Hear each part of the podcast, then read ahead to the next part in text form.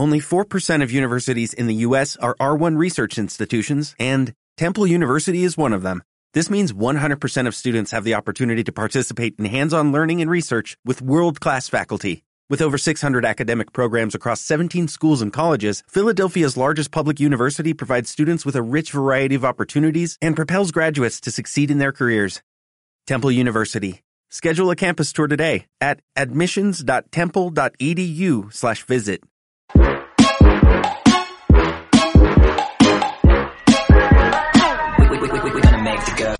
La pereza es una falta de voluntad para actuar, trabajar o atender las tareas que nos competen. Es un antivalor, pues es contraria a valores considerados positivos como la diligencia, la eficiencia y la responsabilidad. Bienvenidos a Oposiciones de Educación, yo soy Diego, asesino de la pereza, de la desidia, del letargo, de los vagos, de la poca acción. Estamos en la semana de la pereza y como soy tan influencer y soy tan referente a nivel mundial, es posible que dentro de unos años esta sea la semana de la pereza y estos audios lleguen a más gente. Fuera de bromas, estamos abordando la pereza y en el capítulo de hoy quiero analizar la apatía, una de las enfermedades crónicas que tiene más gente hoy por hoy, tanto en oposiciones como en la vida. No lo entiendo, esa apatía, esa pereza mental, esa, no sé, ignorancia frente a la ilusión. Y creo que muchos opositores lo tienen frente al proceso y les va mal también por eso. Y aquí me gustaría hacer un pequeño análisis de la pereza mental que muchas veces pensamos que se refleja en la persona tirada en el sofá, sin deseo de hacer nada, mirando la televisión, bebiendo cerveza. Y es que realmente es un fenómeno que no es visible, aunque sí puede detectarse y combatirse. Hemos de mencionar que la pereza mental no es sinónimo de no pensar, aunque puede coincidir en ocasiones. Está más relacionada con la falta de iniciativa para convertir los pensamientos en acciones. Repito, la pereza mental es la falta de iniciativa para convertir los pensamientos en acciones. Seguro que os ha pasado de tengo que hacer el supuesto práctico, tengo que hacer el supuesto práctico, un mes después tengo que hacer el supuesto práctico, me tengo que poner con la programación, me tengo que poner con la verbalización y tienes muchos pensamientos en la cabeza, tú piensas que eres perezoso porque no te pones a la acción y realmente lo que te cuesta convertir es esos pensamientos en acciones. ¿Y esto por qué es? Diego, ¿esto por qué pasa? Básicamente por tres causas. La falta de entusiasmo, no te motiva el proceso, o el para qué no es suficientemente grande y por tanto no te pones a ello.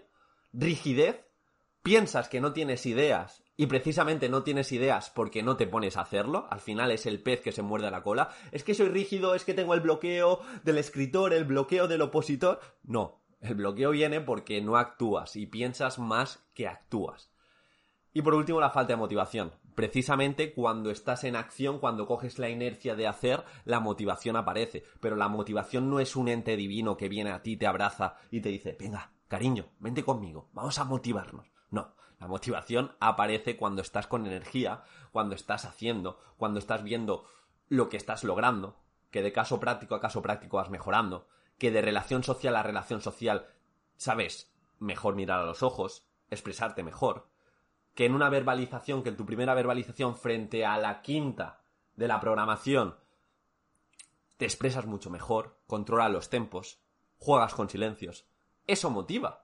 Pero claro, si entramos en una pereza mental de no convertir esos pensamientos en acciones, porque no tenemos motivación, estamos rígidos, bloqueados y no hay entusiasmo, vamos a entrar en el bucle del bloqueo continuo. Esa falta de entusiasmo, esa rigidez, esa falta de motivación está muy unida al capítulo que hice de podcast de opositar sin propósito, que es un error de los opositores, que no tienen ímpetu, que no disfrutan el proceso, que se les hace un mundo cada día. Así es muy difícil brillar. Así que analizar de dónde viene esa apatía frente a la oposición, de dónde viene esa apatía a vuestra vida diaria, porque está claro que si tenéis apatía a las oposiciones, en otros aspectos de vuestra vida, cuando relacionéis, cuando hagáis ejercicio, lo vais a tener también. Eh, no tenemos un chip que podemos hacer unas cosas al 60%, otras al 100%. Si hacemos todo al 100, estamos mucho más entrenados para cuando venga la oportunidad aprovecharla. Pero si vamos jugando, no, esta no me motiva mucho, la voy a hacer al 40%. Aunque tú piensas que la estás haciendo al 100%, pero tu motivación y esa falta de entusiasmo te lleva a hacerlo al 40%. No es tan fácil cambiar. Así que mi consejo, y si quiero que te lleves algo de este podcast, ahora vamos a seguir, pero si quiero que te lleves algo de este podcast es que cada cosa que hagas, por insignificante que sea, por un detalle que sea de la oposición de tu vida, la intentes hacer al 100%. Porque de esta manera, quizá la cosa en sí que estás haciendo no es muy trascendental, pero es un entrenamiento para cuando aparezca la gran oportunidad de estar acostumbrado, acostumbrada a hacerlo todo al 100%, coger esa oportunidad y decir, es mía. Y esto me pasó a mí el día de las oposiciones. Yo exponía aquí la programación en mi casa donde estoy a mis padres, a mis familiares, y la exponía muy serio. La exponía como si fuera la fecha del examen.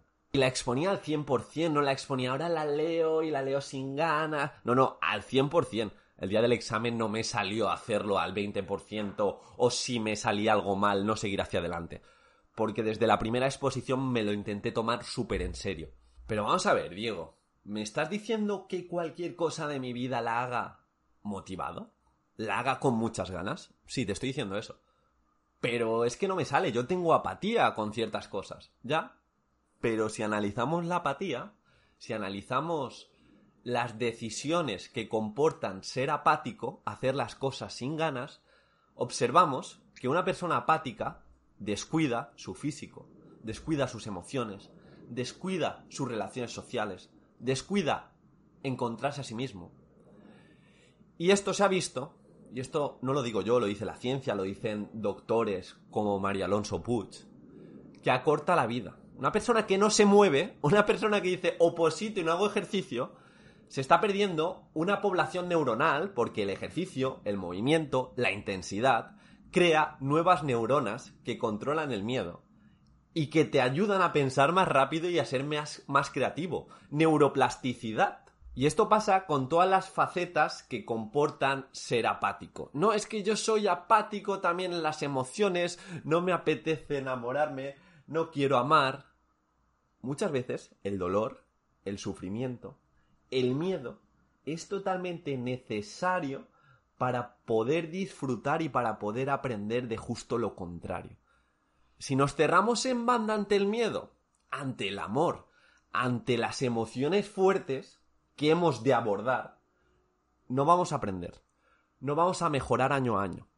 Y yo, sinceramente, soy funcionario, y muchos pensamientos de funcionarios son, ya tengo estabilidad, igual tengo que mejorar un poquito mi trabajo, pero ya está. Pero yo voy en contra de eso completamente. Porque la vida es mejorar. La vida es enfrentarse al miedo. La vida es sufrir. La vida es pasarlo mal, pero sobre todo coger aprendizajes y tener una filosofía de vida para decir, me va a venir esto y anticipo lo que me va a venir y cuando venga sé lo que tengo que hacer. Y esto, aunque duela, os lo voy a decir, mucha gente es apática, mucha gente vive desmotivada con la vida y ya no le ilusiona nada, o no le ilusiona eh, ciertos encuentros sociales, ciertos eventos, porque es ignorante, porque no sabe el coste de oportunidad de no estar ilusionado y no estar motivado frente a la acción, aunque sea cotidiana. No lo sabe, no lo sabe. Y es un coste de oportunidad que al estar así frente a la vida no va a poder cambiar frente a situaciones que demanden motivación impasibilidad del ánimo, gente que ya no se ilusiona, que está pegada al portátil, que está pegada al móvil y ya no sabe relacionarse. Dejadez, desidia, falta de entusiasmo y precisamente la educación, que es el terreno en el que estamos, requiere emoción, requiere actuación. Sin emoción no hay aprendizaje. Requiere entusiasmo, como no seas un docente entusiasta, motivado, incluso flipado, no vas a poder levantar estas clases que te vas a encontrar.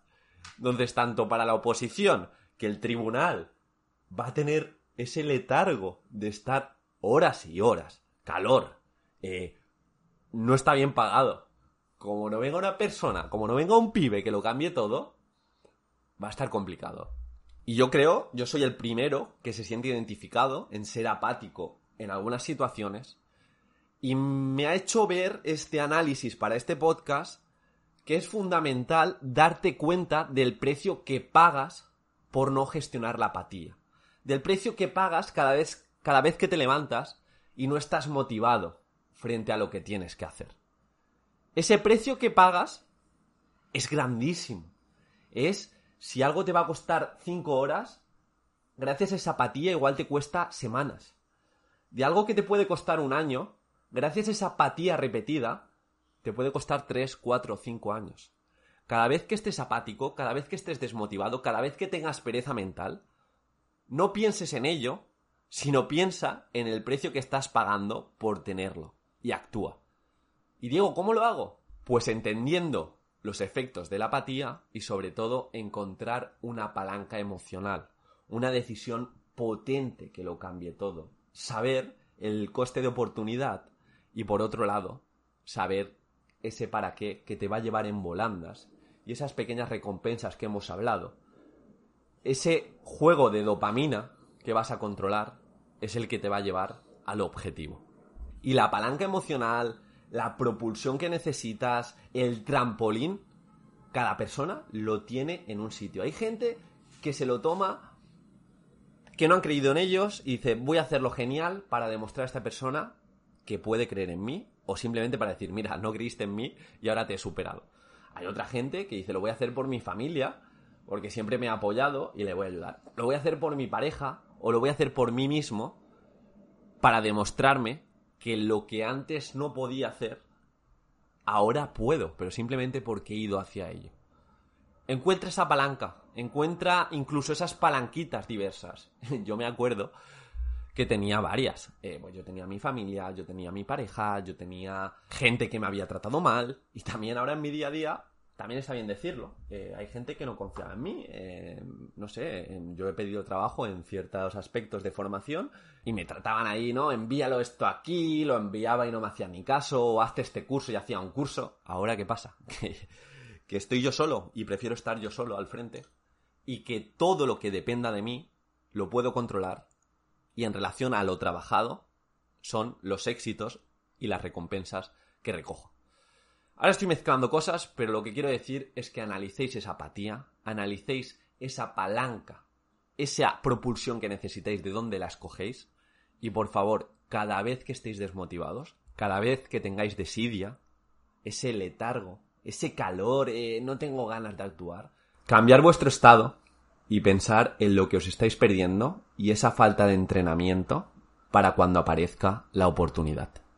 Espero que te haya gustado, espero que analices lo que es la pereza mental, las causas de la pereza mental, esa apatía que entra en un bucle en el que luego vienen depresiones, vienen muchos fracasos, no sabemos aprender de esos fracasos y por favor, esto se reduce a que hemos de pensar menos y hemos de actuar más y sobre los primeros errores construir el punto de partida para ir hacia adelante.